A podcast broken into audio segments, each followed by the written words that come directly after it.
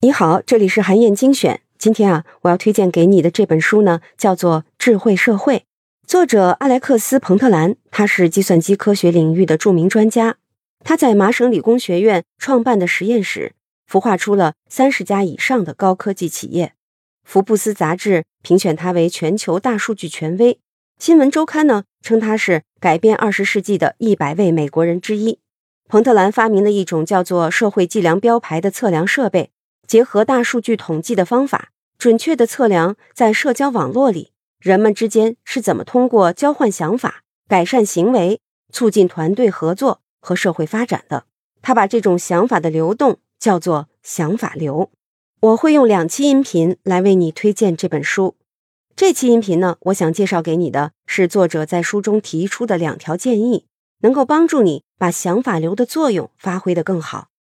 第一条建议是啊，你要让围绕在自己身边的想法流拥有足够快的流动速率，同时带来的信息质量也要足够的好。如果想法流太过于稀疏和缓慢，你就不能得到及时的信息。如果想法流带来的是低质量的，甚至是错误的信息，那么不但帮不了你，还可能会误导你。只有又快又好的想法流，才能帮助你做出正确的决策。比如说，在国际知名的贝尔实验室，那里聚集的都是全世界顶尖大学当中最优秀、最聪明的人。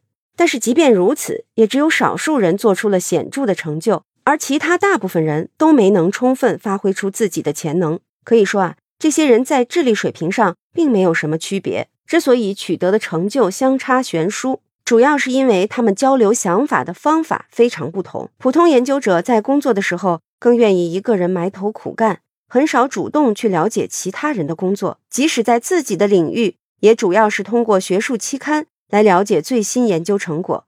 这就意味着他们能够接触到的想法流特别微弱，从中得到的信息自然会更少。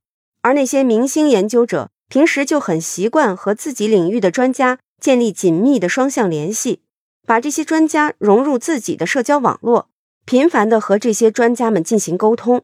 这就意味着明星研究者们在自己的周围建立起了一条条高速想法流，他们可以第一时间了解到专家们最近都在研究哪些问题，还能在遇到问题的时候呢，得到专家们及时的高质量的答复。不用自己浪费时间做无用功，能够更高效的完成自己的工作。作者进一步给出的第二条建议是：你要让围绕在自己身边的想法流拥有多样化的来源，避免陷入回音室效应。也就是说，要避免你接收到的信息都是小圈子里的同一种声音。这些重复信息不但不能帮你发现自己的错误，在极端情况下，还会让你对一个错误的观点深信不疑。甚至做出糟糕的决策，所以呀，你要主动去分辨自己接收到的消息最初的来源到底是哪里。如果都指向同一个方向，你就要多加小心了。你应该去寻找那些独立的来源多样化的消息，进行交叉验证，这样才能及时纠正错误观点，进行有效判断。作者在《智慧社会》这本书里举过一个例子，说明了多样化的消息来源是非常重要的。有一个在线股票交易平台易投瑞，它能够让每个用户都看到其他人的交易记录、投资组合和过去的收益情况。这样一来呢，就可以去模仿别人的投资策略。作者想要知道哪种模仿策略带来的投资效益更高。他分析了一百六十万个用户，结果发现了一个规律，那就是在模仿行为和投资回报之间存在着一个两头低、中间高的倒 U 型曲线。有些用户啊，完全不模仿他人，只靠自己的分析判断来买卖股票。这些人的投资回报是最低的，这很好理解。他们只靠自己来获得信息，接触不到其他人的想法流，所以往往反应迟钝，错过了很多机会。而那些非常热衷于模仿其他用户的人，他们的投资回报也比较低。作者认为，这是因为在很多时候啊，他们都是在一个小圈子里互相模仿。看到有很多人都采取了相似的交易策略，他们就会认为这是更好的选择。